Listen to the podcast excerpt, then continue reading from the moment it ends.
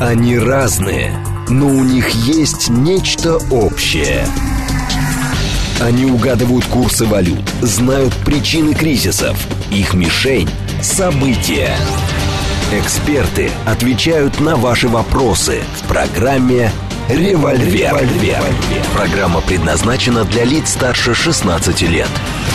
10.06, столица радиостанция «Говорит Москва». У микрофона Евгения Волгина. Всем доброе утро. Программа «Револьвер». Ростислав Ищенко с нами, президент Центра системного анализа и прогнозирования. Доброе утро, Ростислав. Доброе утро. Тут сообщение пришло а, уже, когда прошлая программа закончилась, наша еще не началась. А, говорят, что хорошо бы иметь программу по заявкам, а, песни по заявкам а, военных и их родственников, как была когда-то в Советском Союзе передача «Полевая почта юности». Сделайте клон, слушать будет вся страна. Андрей Грибанов говорит. И говорит, жаль, что мне приходится вам это объяснять. А мне, Андрей, жаль, что приходится вам напоминать, что у нас есть чудесный проект «Родные песни». И как раз накануне Дня Победы у нас э, в эфире звучат э, военные песни. Пожалуйста, сетку эфира откройте на нашем сайте говорит москва.ру, и там увидите. И подкасты тоже этих программ есть, поэтому, пожалуйста, не пропускайте. Абсолютно чудесный проект. Я вам советую а, послушать. И там все, все то, о чем вы написали, чего пожелали, там все это есть. Но мы с Ростиславом будем говорить про Украину, естественно, и про зерновую сделку. Вот, а, потому что несколько сообщений пришло. А, вчера, в частности, а, сделала заявление Официальный представитель МИДа Мария Захарова, она говорит, что в Киеве стремятся вовсю эксплуатировать черноморскую инициативу, не гнушая злоупотреблениями процедуры и взятками судовладельцев. В Стамбуле возникают сложности с регистрацией новых судов. Европейцы расписались в полном пренебрежении нуждам стран в зерне и удобрениях. Это подготовка к тому, что мы не продлим сделку через, вот сколько там уже, месяц остался? Так мы и так можем не продлить. Зачем к этому готовиться? Пока продлеваем. Ну да, я говорю, так мы так или, или не продлим, или продлим. И это не зависит от э, там, того, как это использует Украина, там, угу. как себя ведет Европа. Вы понимаете, ну, начнем с того хотя бы, что Россия является крупнейшим экспортером зерна. Поэтому вполне понятно, э, что выпускать э, Украину на тот же самый рынок, это, в общем-то, себе в ущерб. Да, если была такая возможность, то можно было бы и не выпускать. Да? Значит, соответственно, если зерновую сделку мы вообще заключали, то это значит, что баланс преимуществ и потерь склонялся, ну, с точки зрения интересов государства, а не отдельных компаний, там, отдельных лиц, склонялся в пользу России, или, по крайней мере, э, наше руководство из этого исходило. Значит, и поскольку эта сделка несколько раз продлевалась, то это значит, что это нас удовлетворяло. Именно в глобальном политическом плане. Я не говорю там каких-то там какие-то экономические преимущества или еще что-то. Нет, тут об этом речь не идет. Э, ну, хотя бы потому, что э, в этой сделке была заинтересована Турция, мы были заинтересованы в том, чтобы Турция придерживалась более или менее благожелательного нейтралитета по отношению к нам э, в этом, в этом кризисе. И, в общем, нам этого удалось добиться. Я не знаю, там я пристально не изучал все дальнейшие, значит, пути следования этих самых зерновых караванов, да, Значит, но во всяком случае в свое время и Китай даже много зерна закупал на Украине. Как там было дальше, не знаю, но, но даже если э, все украинское зерно ушло в Европу, там или 70%, или 80%, там заявляют, то в любом случае ну, кто-то же его должен был заместить тогда в Китае. Это, не исключаю, что мы и заместили. Значит, таким образом отыграв еще для себя и достаточно крупный зерновой рынок.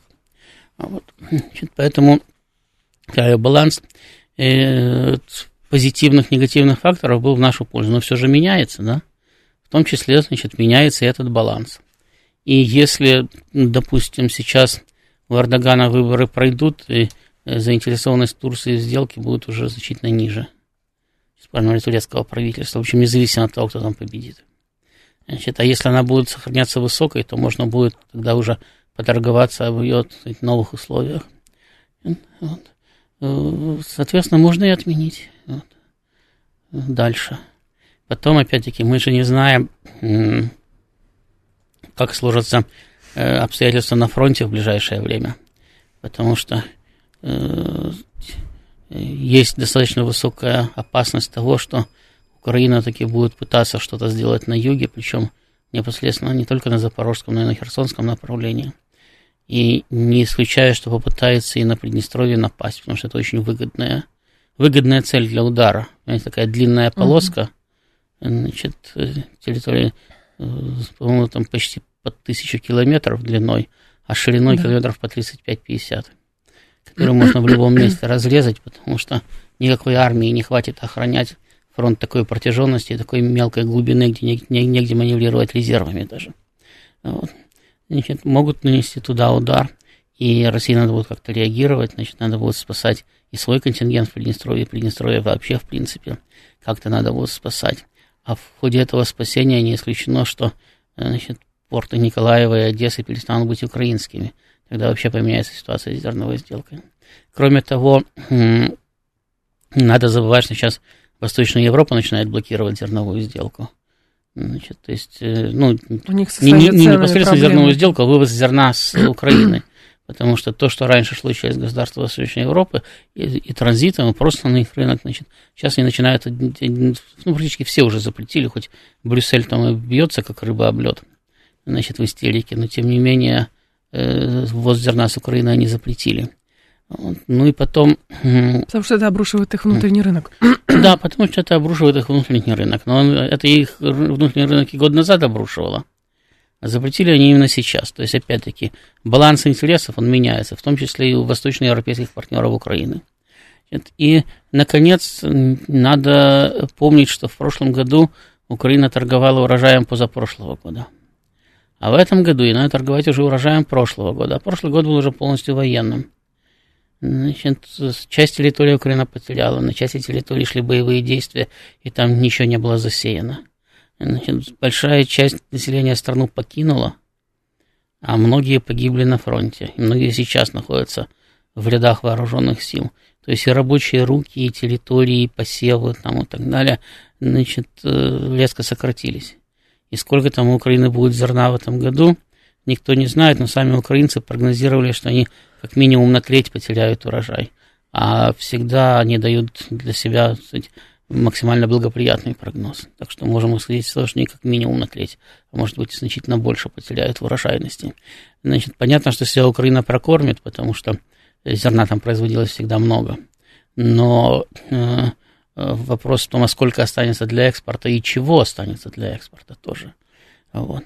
Потом, опять-таки, на, э, понятно, что на Новый год, да, с учетом того, что шли боевые действия, было заключено значительно меньше контрактов, потому что нормальные, адекватные люди просто э, в такой ситуации стараются подстраховаться uh-huh. и заключить контракты с теми, кто не воюет, и кому порты не могут разбомбить, там, суда утопить, значит, там, или захватить э, соответствующие э, территории, после чего просто транзит перекроется. Ну, война это куча неожиданностей, да? Значит, вот в этом плане тоже значит, ценность зерновой сделки значительно понижается. Вот, то есть она понижается для всех участников, не только для России. А соответственно, и острота вопроса немножко сходит. И в пропагандистском плане, ну, они говорят, что мы не хотим кормить голодных детей Африки, а мы говорим, что они сами дураки и все зерно разворовали. И заодно, мы еще, кормим и, за, и, за, и заодно, еще, заодно еще и взятки берут, да, а мы кормим голодных детей Африки. Ну, хорошо, а если смотреть э, чуть пошире на этот вопрос, ведь, насколько я понимаю, сделка состоит из двух частей. Сначала Россия дает гарантии безопасности, представлять их на вывоз ну, Вторую часть никто не выполнял. Да, но ООН обязалась оказывать России, чтобы экспорт там не был уязвим и так далее. И возникает вопрос, что, с одной стороны, мы должны показывать другим нашим партнерам в третьих странах нашу адекватность и пытаться все все-таки выстроить, несмотря на все те препятствия, которые нам чинят, какую-то такую инфраструктуру, которая была бы, а, наверное, ну, крепка перед а, угрозой там, поломать все со стороны штата. Запомните, Женя, адекватность всегда демонстрирует тогда, когда это выгодно еще чем-то. Редко, когда демонстрируют просто так адекватность. То есть, когда адекватность, хотят еще что-то за это получить, а не просто... Иногда адекватность – это норма. Иногда да, вот.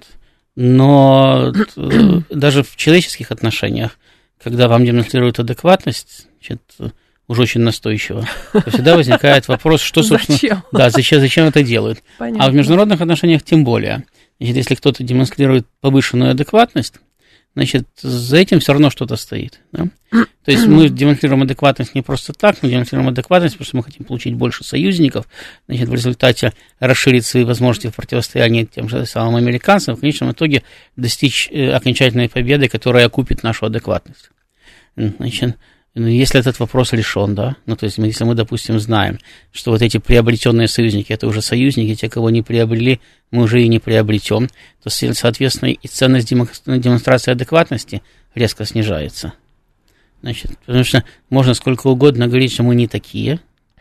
Значит, мы, конечно, не такие, мы на другом языке говорим, значит, лучше выглядим, значит, и традиции у нас лучше. Mm-hmm. Вот. Но опять-таки, все на войне и в политике все используют одни и те же механизмы. Потому что если на вас прут с танком, а вы выходите в ответ с добрым словом, просто раздавят, и даже слушать ваше доброе слово не будут. Это уже проходили, более того. Да.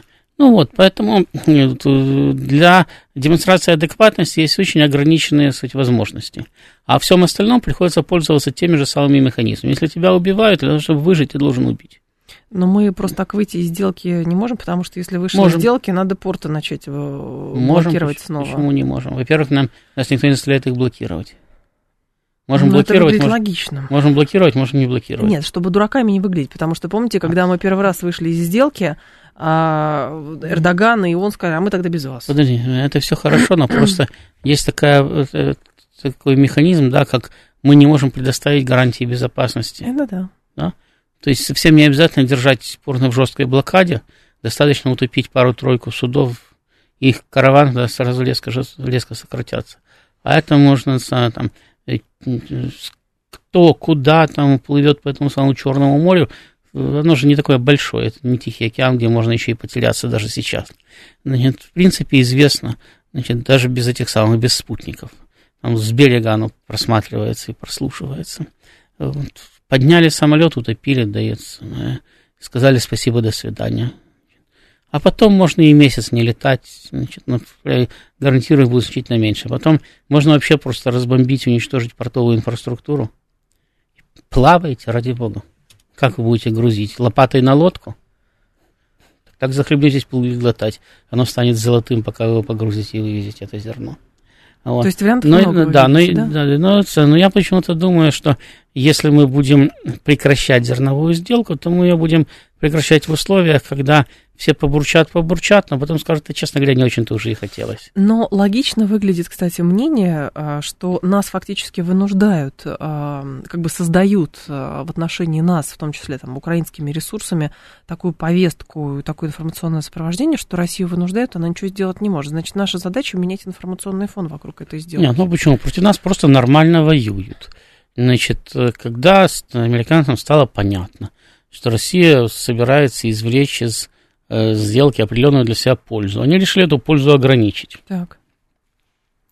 Вам Турция и он обещали, что будете экспортировать удобрения. Ну, с ними разговаривайте. Мы-то ничего не обещали. Мы, американцы, ничего не обещали. У нас действовали санкции, действуют.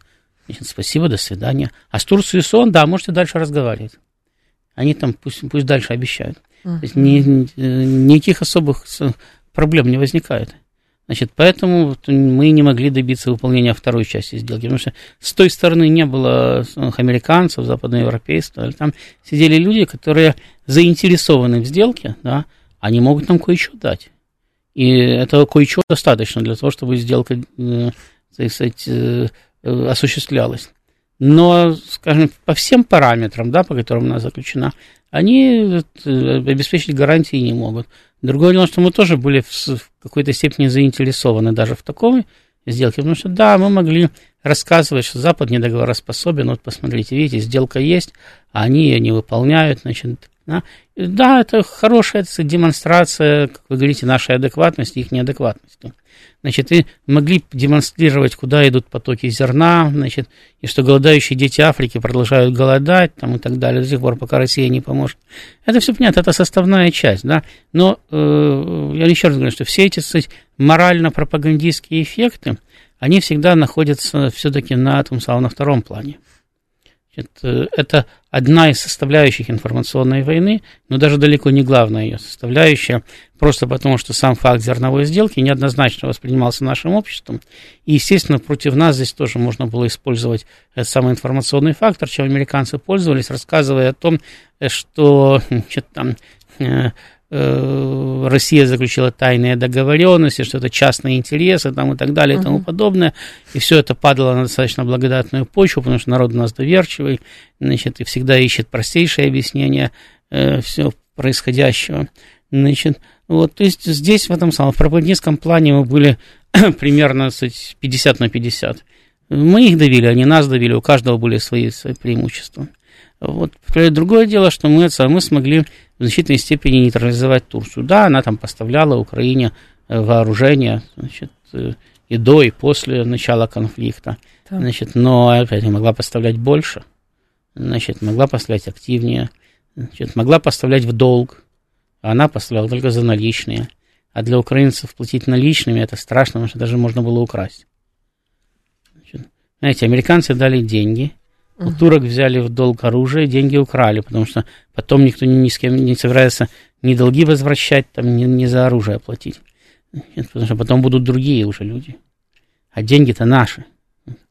А так их надо заплатить. И поэтому украинцы не платили, и почти ничего не покупали. Вон те же самые Байрактары, они такими хвастались. И действительно, достаточно неплохой беспилотник. Вот. Но, но покупать не стали массово. Да, но покупать не стали.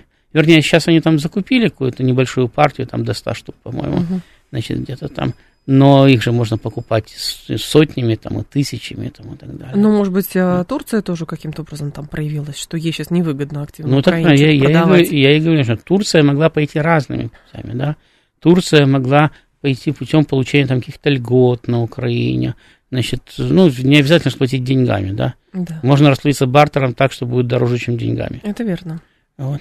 Э, тем не менее, турки заняли такую, я говорю, взвешенную позицию. У нас не было проблем с прохождением проливов, значит, а у наших э, оппонентов такие проблемы возникали. Турция, в принципе, э, Турция сохраняет доктрину Монтрео. Да, конвенция, конвенция Монтрео, она поддерживает, придерживается, в принципе, в целом, достаточно строго. Значит, то есть, ну, я говорю, Турция, в принципе, занимает по отношению к нам политику благожелательного нейтралитета. Если на Украине там еще можно к ней предъявлять какие-то претензии, то в Сирии у нас вообще все вопросы практически с Турцией сняты. Турция даже там начала э, процесс нормализации отношений с Сирией и уже заявила о том, что будет выводить войска из Сирии там, и так далее. Понятно, что все это дело не сегодняшнего и не завтрашнего дня, и понятно, что сейчас основное внимание у нас приковано к Украине, а не к Сирии и так далее. Но если сложить общий кстати, баланс, то получается, что даже на этом направлении складывается в нашу пользу. А Турция очень важный игрок на Ближнем Востоке, потому что например, треугольник Россия, Турция и Иран, он очень неустойчивый. И неустойчивый именно за счет взаимоотношений Турции и Ирана. Э, потому что это два государства, которые претендуют на региональное лидерство, два государства, которые э, ну, полстолетия воевали друг с другом в Закавказье, а до этого Иран еще тысячу лет воевал с Византийской империей, с ее предшественницами, там же в Закавказье. Значит, это государства, у которых были диаметрально противоположные отношения с Израилем. Если Иран его называл своим врагом, то Турция с Израилем долгое время находились в состоянии очень плотного союза. И э, э, для того, чтобы удерживать на Ближнем Востоке достаточно устойчивую конструкцию, вот за этими взаимоотношениями турецко-иранскими постоянно надо следить. В том числе и за тем, чтобы у них не возникало дополнительных источников разногласий, в том числе следить за тем, чтобы у нас не возникало, особенно с Турцией, дополнительных источников разногласий. Потому что э, ну, сейчас не та обстановка, которая позволяет просто хлопать дверью угу. и говорить, ну, так, ради бога, не очень-то и хотелось с вами разговаривать. Ну, кстати, здесь же, мне кажется, еще стоит отметить общую стабилизацию пока что на Ближнем Востоке, особенно через э, роль Китая, который сумел э, помирить саудитов э, и иранцев. А их на протяжении долгого времени в прошлом году пытались подзуживать к взаимному уничтожению. Да, но здесь не только, не только э, роль Китая, потому что Китаю бы ничего бы не смог бы сделать, если бы до этого Россия практически не вытеснила бы Соединенные Штаты из Ближнего Востока. А вытеснить из Ближнего Востока удалось в первую очередь за счет нейтрализации Турции. Вот вспомните позицию Турции, когда мы зашли в Сирию, угу. и позиции Турции сейчас. Или там даже уже не сейчас, а вот там 4 года назад. Совершенно разные позиции. И чем дольше мы находимся в Сирии, тем более эта позиция благоприятна для нас и для Сирии, и неблагоприятна для Соединенных Штатов. Но все а утратив такого союзника на Ближнем Востоке, как Турция, да, они его утратили, потому что они там даже разговаривали о том, что Турцию надо бы из НАТО исключить, потом только поняли, что туркам не страшно, и сами испугались, угу. что тогда-то будет, если они еще из НАТО исключат. Вот утратив такого союзника на Ближнем Востоке, значит, американцы потеряли позиции не только в Сирии, они потеряли позиции и в Ливии тоже. Значит, в Ливии, несмотря на то, что турки поддерживают не ту же самую коалицию, которую поддерживаем мы с Египтом, да, но там американцам вообще нет места. Там есть место турок, есть место нашей, есть место Египта. Место ну, француз, Со... есть, есть, есть место Соединенных Штатов, там, место Соединенных Штатов там нету. Французы вместе с Грецией пытаются чинить туркам препятствия, но поскольку греки слабые, а французы далеко, ну и тоже не шибко сильные, то пока получается в основном так, поговорить. Значит, э, а как только речь заходит о том, что можно нарваться на реальные боевые действия, сразу все утихает. И, ну, повторяю, эта ситуация, ну, в принципе, нам выгодна, потому что у турок большое количество конфликтов со странами-членами НАТО, а с нами у них конфликтов практически нет. Но проблема в том, что хорошо, более-менее утихомирили Ближний Восток и Северную Африку, но проблема еще бывшего Советского Союза. Слушайте, никогда не бывало так, чтобы проблем не было Согласна. вообще. Понятно, что будет, если будут проблемы. Я говорю о том, что в том месте, да, где как раз Турция могла нам чинить огромные проблемы, да, причем без особых потерь для себя, может быть, даже что-нибудь еще бы и приобрела. Угу. Понимаете, сейчас воспользоваться тем, что Россия связана на Украине, перекрыть путь в Сирию, заставить летать туда кружным путем через Иран, через Ирак, значит, э, активизировать боевые действия в Северной Сирии, начать давить на Асана, значит, и, и начать туда опять забрасывать этих... Бармалеев? Да, э, тысячами или десятками тысяч. Для турок особых проблем не было. И ничего бы мы не сделали, мы не начали войну с Турцией из-за этого, да? Значит, а ситуация бы для нас бы стала бы там критической. Значит, и на Украине бы не улучшилась. И вот эта вот дуга бы прошла бы вообще от, этого самого, от э, Баренцева моря, значит, от, от норвежского побережья, да, через финскую границу, прибалтийскую границу, польскую границу, через Украину, через Турцию, аж до Каспийского моря практически. Значит, дуга нестабильности. А сейчас она значительно короче. Сейчас она на Украине заканчивается все. И с НАТО, кстати, с Турцией тоже любопытно, а, сколько было охов-вздохов, что вот э, финны, значит, э, вступили, и информационно это подается так, что вот Россия страшная СВО начала, поэтому финны очень испугались и в НАТО а, вошли. А ведь, по сути, действительно, Турция же страна НАТО и вторая армия, по сути, по силе после Соединенных Штатов. Но Турция пока что, по крайней мере, России как раз не представляет никакой опасности, а даже наоборот, тактическое ну, в том-то, и, в том-то и дело. Более того, Турция не только вторая армия после Соединенных Штатов. Турция еще и пока что единственная боеспособная европейская армия НАТО. И крупнейшая европейская армия НАТО. Значит, потому что американцы далеко, а турки здесь. Ростислав Ищенко с нами, президент Центра системного анализа и прогнозирования. Это программа «Умные парни». А радиостанция «Говорит Москва». СМСки плюс семь девять два пять восемь восемь восемь восемь девять четыре восемь. Телеграмм для сообщений «Говорит МСК-бот». Смотреть можно... Что? У нас изменилось название программы. Программа «Револьвер». Программа «Револьвер», конечно. А, и после новостей продолжим. Они разные, но у них есть нечто общее – они угадывают курсы валют, знают причины кризисов. Их мишень – события. Эксперты отвечают на ваши вопросы в программе «Револьвер». «Револьвер». 10.36 в столице радиостанции «Говорит Москва». У микрофона Евгения Волгина. Мы продолжаем. Ростислав Ищенко. С нами президент Центра системного анализа и прогнозирования программы «Револьвер». Бэтбой говорит МИД Китая о плане Макрона по Украине. Пекин поддерживает европейскую сторону в стремлении содействовать мирным переговорам. Как скоро Китаю надоест ждать окончания СВО, он потребует от нас ее окончания. Во-первых, очень странная трактовка того, что сказал Пекин, что ему вот-вот что-то надоест. Китайцы – нация, которая умеет много-много ждать сотни лет.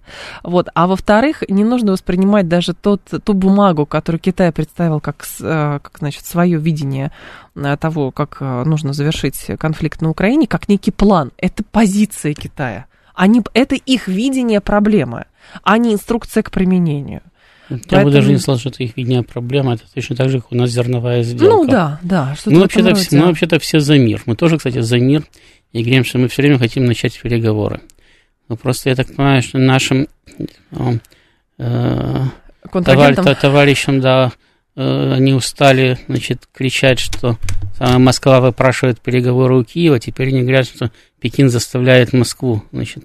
И Макрон идти, специально да, ездил, чтобы Пекин да, заставил идти, Москву. Да, идти, идти на переговоры. Китай никого ничего не будет заставлять. Во-первых, потому что просто он не может этого сделать. Да, во-вторых, потому что ему это невыгодно. Так как, ну хорошо, договорится Россия с Соединенными Штатами на условиях Соединенных Штатов. Угу. Китай останется один, его быстро раздавят, потом раздавят нас.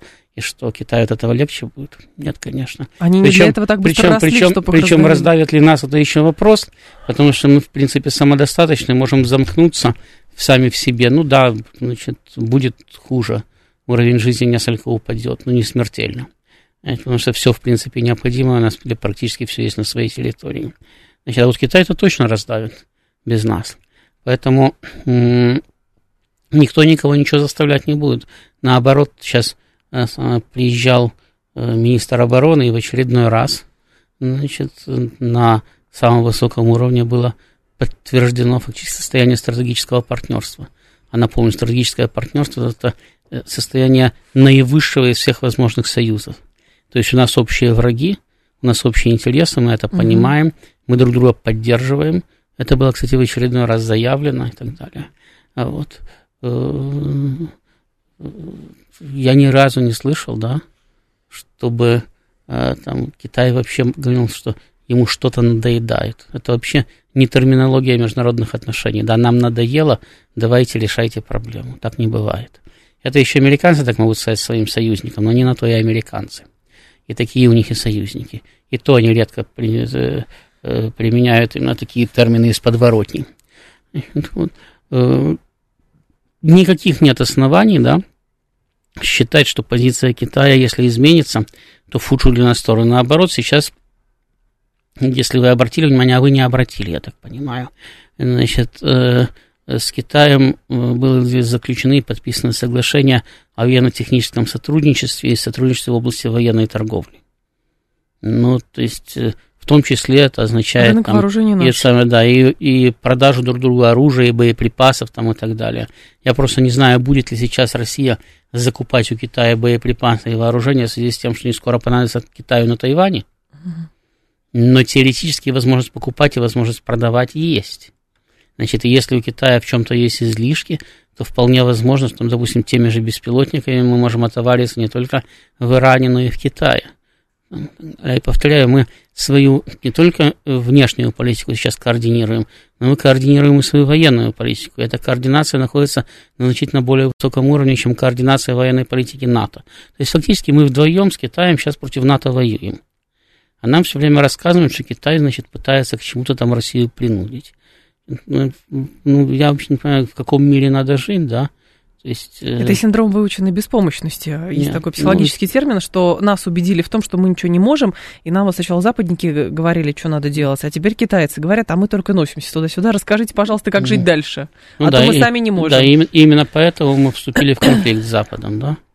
То есть, ну, вообще-то, когда, когда э, Э, принимаются решения такого рода, это стратегические решения на десятилетия, потому что никто там в нулевые годы э, не обманывался по поводу того, что вот мы прям сегодня начнем, а завтра Соединенных Штатов уже не будет. Было понятно там и тенденция к разрушению западного единства, и тенденция к тому, что Запад сползал в системный кризис там, и так далее. Но это точно так же было понятно, что это будет продолжаться годами и десятилетиями. И на каком этапе нам удастся заключить с Западом соглашение о признании новых мировых реалий, угу. или на каком этапе нам придется вступить с ними в открытый конфликт, и придется ли, никто не знал. Вот сейчас мы знаем, что пришлось вступить в открытый конфликт. Хотя до последнего момента э, кстати, предлагали соглашение. Так вот, когда такое решение принималось в начале нулевых, уже учитывалась позиция Китая и уже учитывалась динамика развития Китая. То есть уже тогда можно было посчитать, это элементарно считалось, да, значит, какие примерно будут соотношения экономической, военной мощи, там, соотношения сил Понятно. в регионе в там, десятые годы, в двадцатые годы текущего столетия. А если лень самим было читать, так об этом даже американцы писали. Вот. Значит, э, потому что они свою стратегию тоже э, выстраивали, исходя из того, как будет развиваться и как будет усиливаться Китай. И не в последнюю очередь поэтому они в первую очередь начали давить на Россию для того, чтобы успеть ее сломать раньше, чем Китай достигнет э, того порога, на котором американцы уже не смогут на него эффективно давить, в том числе и военным путем. И вот у них это все не получилось, да, все это видят. И тут должен прийти Китай и сказать, слушайте, дорогие русские, давайте закончим все это, да, и просто сдадимся американцам. И самое главное, что именно для этого Си Цзиньпинь э, у, себя, у себя в стране практически открыто зачищал проамериканские группировки. Да? То есть он монополизировал власть, значит, фактически помножил на ноль внутрипартийную оппозицию, Вынес за руки своего конкурента. Да, что, что кстати, тоже, что, кстати, тоже что на отдаленную перспективу создает Китай определенные проблемы. Эти проблемы потом надо будет решать. Но он пошел на создание этих проблем, потому что в первую очередь необходимо было сконцентрироваться на борьбе с Соединенными Штатами, добиться монолитного единства. Значит, вот. вот он все это сделал для того, чтобы потом предложить нам вместе с Китаем сдаться, да? Но выглядит странно, правда, такая логика. А что за... Интересно просто позиция сейчас Сеула, который говорит, что если ситуация будет на Украине развиваться так, э, что, в общем, международное сообщество не справится, нам, вероятно, придется отказаться только от концепции э, оказания гуманитарной и финансовой помощи. Но это не говорит о том, что мы немедленно будем оружие поставлять. Вот это вот э, мне напоминает просто, помните, начало конфликта, когда немцы сказали, мы только аптечки, только каски, а теперь уже там установки, танки и так далее. Чуть ли не самолеты. Ну, а, понимаете, все, в том числе и немцы, да, э, старались э, тянуть как можно дольше. С поставками? Ну да, потому что никто не хотел втягиваться в серьезный конфликт с Россией. Ну, Европу американцы смогли заставить. Хотя и сейчас есть разные позиции в Европе. Одни страны зашли дальше, другие почти не продвинулись там по пути э, каких-то серьезных антироссийских действий. Далее, э, на Востоке это проще, потому что там американские союзники затачиваются под войну с Китаем. Значит, те же самые корейцы говорят, ну мы же не можем отдать Украине все оружие, а тут на нас сейчас Ким Чен Ир нападет. Ким Чен Ир нападет, и что же мы будем делать там? Значит, поэтому они рассказывают, да, мы гуманитарку, вот мы финансовую помощь оказываем, да, а оружие мы не продаем. Значит, когда на них давят сильнее, они говорят, ну да, может быть, мы в перспективе от это же как? Они же не просто сотрясают воздух, да? Им кто-то сказал, и этот кто-то, это были американцы, что вот сейчас на Украине произойдет обвал, западное сообщество не справится, это резко ухудшит ситуацию для американских союзников, для Соединенных Штатов, в том числе и в Тихом океане. Они на это отвечают публично, говорят, ну, если не справятся, то тогда мы, наверное, пересмотрим концепцию оказания только материальной помощи, но это не значит, что мы будем поставлять оружие. Правильно, это не значит, потому что тогда некому будет поставлять оружие, если Запад на Украине справится. Тогда уже оружие надо будет поставлять Польше, угу. а не Украине. Кстати, поляки корейские танки закупают. Так что, э, так что... Э, а это уже, да, это другое, да, они говорят. Так что Корея не вне игры. Корея союзник Соединенных Штатов, она просто, опять-таки, она не хочет дополнительно обострять отношения с Россией и устраивать себе э, те, там, оружейный геноцид ради Украины, в то время как мир очень нестабилен, и завтра, возможно, ей придется воевать. Ведь Европа же столкнулась уже с тем, что на пороге война, воевать нечем, потому что все отдали Украине. И они сейчас э, опять-таки бьются в истерике по поводу того, что, а как, вот, дорогие американцы, вы сейчас требуете от нас там объединиться, там чуть ли не Польшу защищать там, от России и так а далее. Чем? А чем? Мы же все отдали. Вы же сами потребовали, мы же все отдали. Нам теперь воевать нечем. Американцы, наверное... Вот. А, кстати, почему они не расчехляют свои стратегические запасы? А потому что, у них, на, потому что у них на носу война с Китаем. А, а как? Они сами уже э, посмотрели на ситуацию на Украине и обнаружили. Мы вам когда-то говорили, что они в месяц снарядов производят меньше, чем на Украине тратилось в день.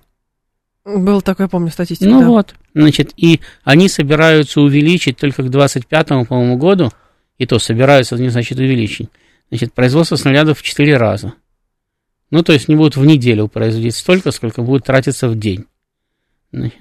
А Китай это не Украина, значит, на более протяженный фронт. Это вполне возможно, что интенсивность использования Э, расходных материалов будет значительно выше. Наш слушатель говорит, а вы реально верите, что в Европе нечем воевать? Их промышленность все это время только машины до холодильники выпускала. Почему? Сумочки Луи Vuitton она еще выпускала. Но если серьезно, на самом деле, а, в июне было заявление на саммите НАТО Йенса Столтенберга, который сказал, что нам потребуется примерно два года, чтобы наладить конвейер. То есть э, ситуация с промышленностью, с ВПК Европы сейчас, это не равно 30-е, 40-е годы прошлого, прошлого столетия. Зачем мне верить или не верить, да? Если они сами об этом если, пишут если есть объективные данные. Значит, э, европейцы давно не выпускали практически свои же собственные основные боевые танки. И Франция, и, Франция и Германия, и Великобритания производили только ремонт угу. и модернизацию уже существовавшей техники. Значит, при этом э, ремонт, ремонт они тоже произвели в достаточно ограниченном количестве. Не в последнюю очередь из-за этого в ФРГ Э, большая часть этих самых танков фактически нет самое, не действовала, не ездила. И сейчас, когда они стали передавать Украине, они же тоже передают по чайной ложке в год не потому, что они так хотят. Они бы передали бы больше, но они их не могут быстро ремонтировать. И наладить это производство быстро они тоже не в состоянии, хотя бы потому, что тот же самый Metal зависит от э, Rolls-Royce в поставке двигателей. А те поставляют в первую очередь для своих. Значит, потому что э, экономика европейская э, в кризисе, не в последнюю очередь, потому что американцы этот кризис организовали, в том числе и за счет резкого повышения цен на энергоносители для Европы. Она потеряла конкурентоспособность. А танк это высокотехнологичное производство, не только танк. Вообще военное производство высокотехнологичное. И это не значит, что на одном заводе, да, на этом самом на 3D принтере просто вам танки эти печатают. Ну и здесь стоит еще вспомнить февральское заявление главы Минобороны Великобритании Уоллеса на фоне заявления Киева о том, что у них почти не осталось боеприпасов. Уоллес тогда сказал, а, будьте более точными, чтобы тратить меньше снарядов. Да, ну дело в том, что опять-таки нам могут сказать, что мол, не обманывают, а сами что-то припрятали. Ну да. Ну, чего-то они, конечно, припрятали, да, но это чего-то не в огромных количествах. То есть им действительно не хватает. И, опять-таки, там э, Украине не хватает снарядов. Потому что, вот, допустим, э, у нас все время ходят слухи о каком-то снарядном голоде, но при этом э, наша статистика показывает, что тратим мы практически то же самое количество снарядов, что тратили в начале боевых действий. Просто раньше ВПК в две смены работал, сейчас в три. Но... Вот. Значит, а самое, сейчас, может быть, и в 4, а не может, знаю. в 4, правда, Значит, да. Главное, что, главное, что количество, количество снарядов, несмотря на слухи, да, не уменьшается, затраченных. А для угу. того, чтобы их можно было затратить, надо где-то взять. Конечно. Значит, а Украина во многих местах вообще не стреляет на фронте. Там, где она стреляла беспрерывно, она уже давно практически не стреляет. Еще по Донецку стреляет. Там есть э, какие-то там э, места, где украинская артиллерия достаточно активно работает. Но я уже приводил пример, что в Бахмуте, вы посмотрите, просто стоны украинских военных. Нас не поддерживает артиллерия, нас не поддерживает артиллерия, нас не поддерживает артиллерия, у нас нету бронетехники и так далее. То есть, да, я понимаю, что для каких-то там резервных бригад, которые они сформировали, значит, какое-то количество пушек танков, они сэкономили и припрятали. Да, они припрятали какое-то количество снарядов, возможно, на неделю боев, а возможно, и на две недели интенсивных боев. Значит, вот. Это украинцы, я имею в виду. Но, опять-таки, э, припрятать количество техники и снарядов для там, 5, 6 или даже 10 бригад на две недели боев и иметь возможность постоянно поддерживать боеспособность всей армии по всей линии фронта, mm-hmm. это, это совершенно разные кстати, проблемы.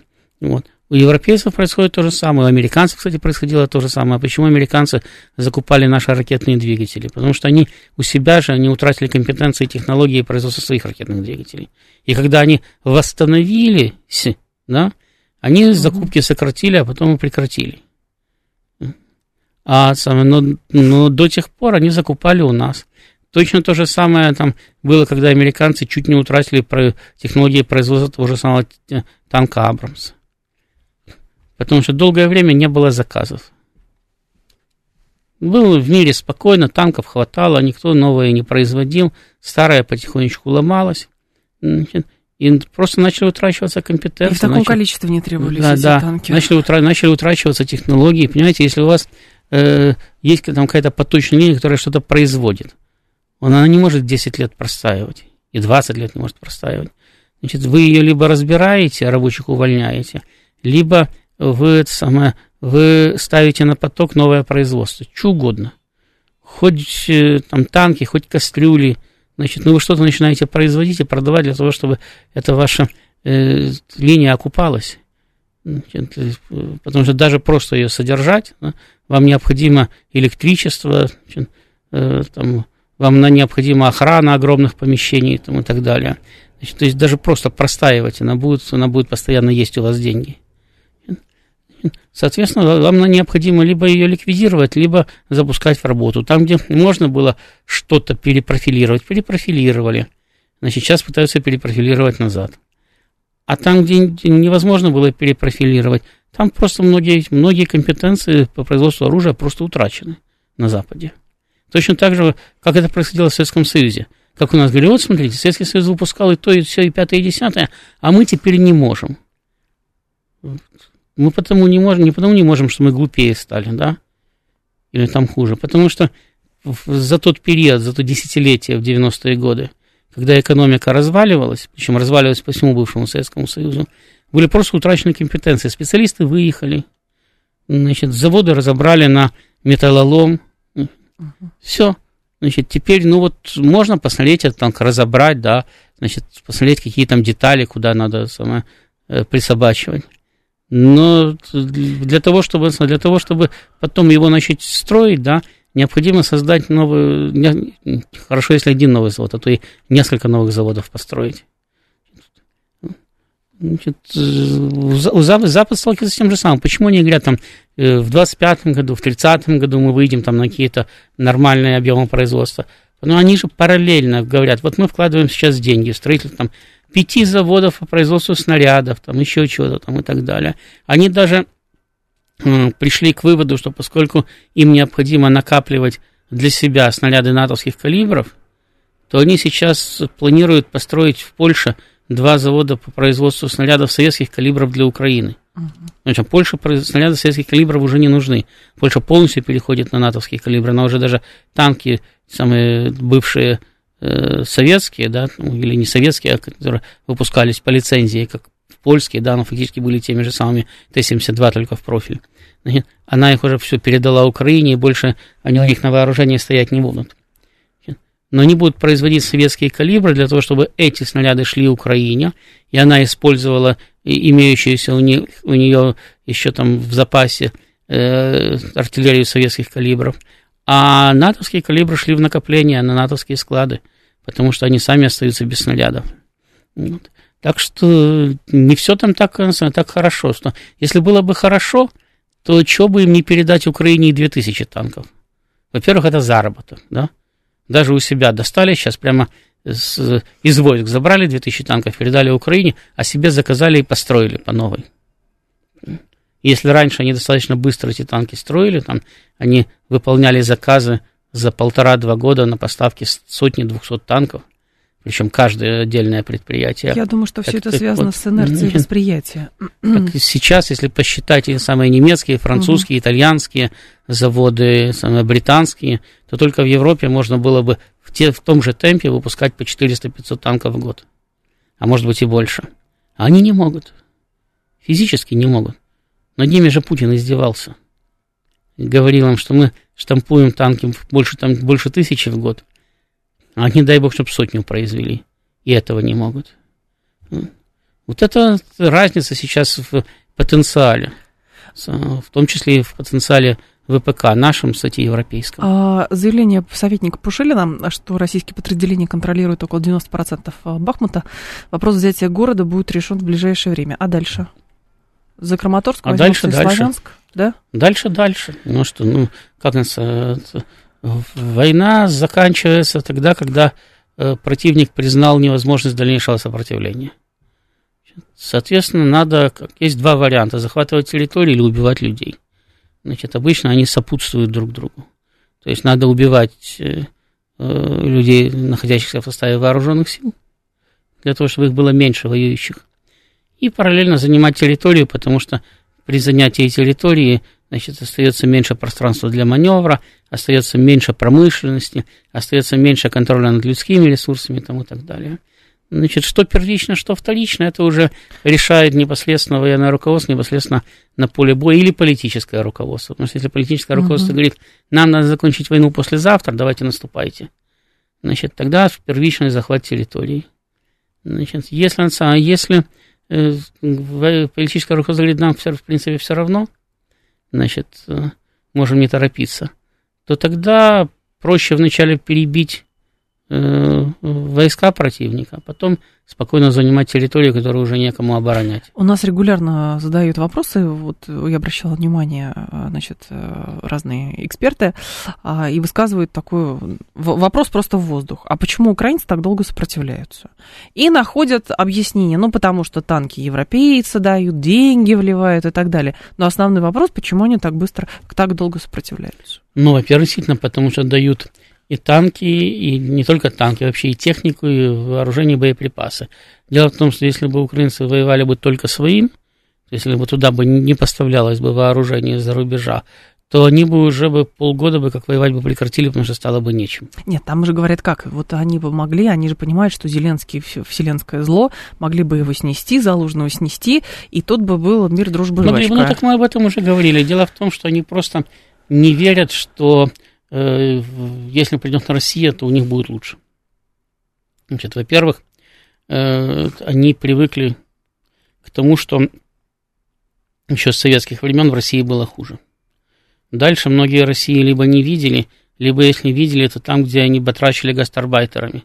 А там им, наверное, было хуже, чем дома. То есть получали они, может быть, и больше, даже не может быть, а точно. Угу. Но жить всегда лучше дома. Поэтому определенно им там было хуже. Значит, вот.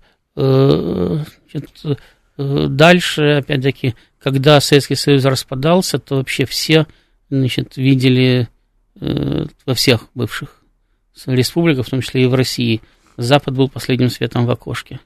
То есть вот... Ради этого да, все да, было. Да, да, да, вот то, к чему мы стремимся. Мы хотим жить так же, да?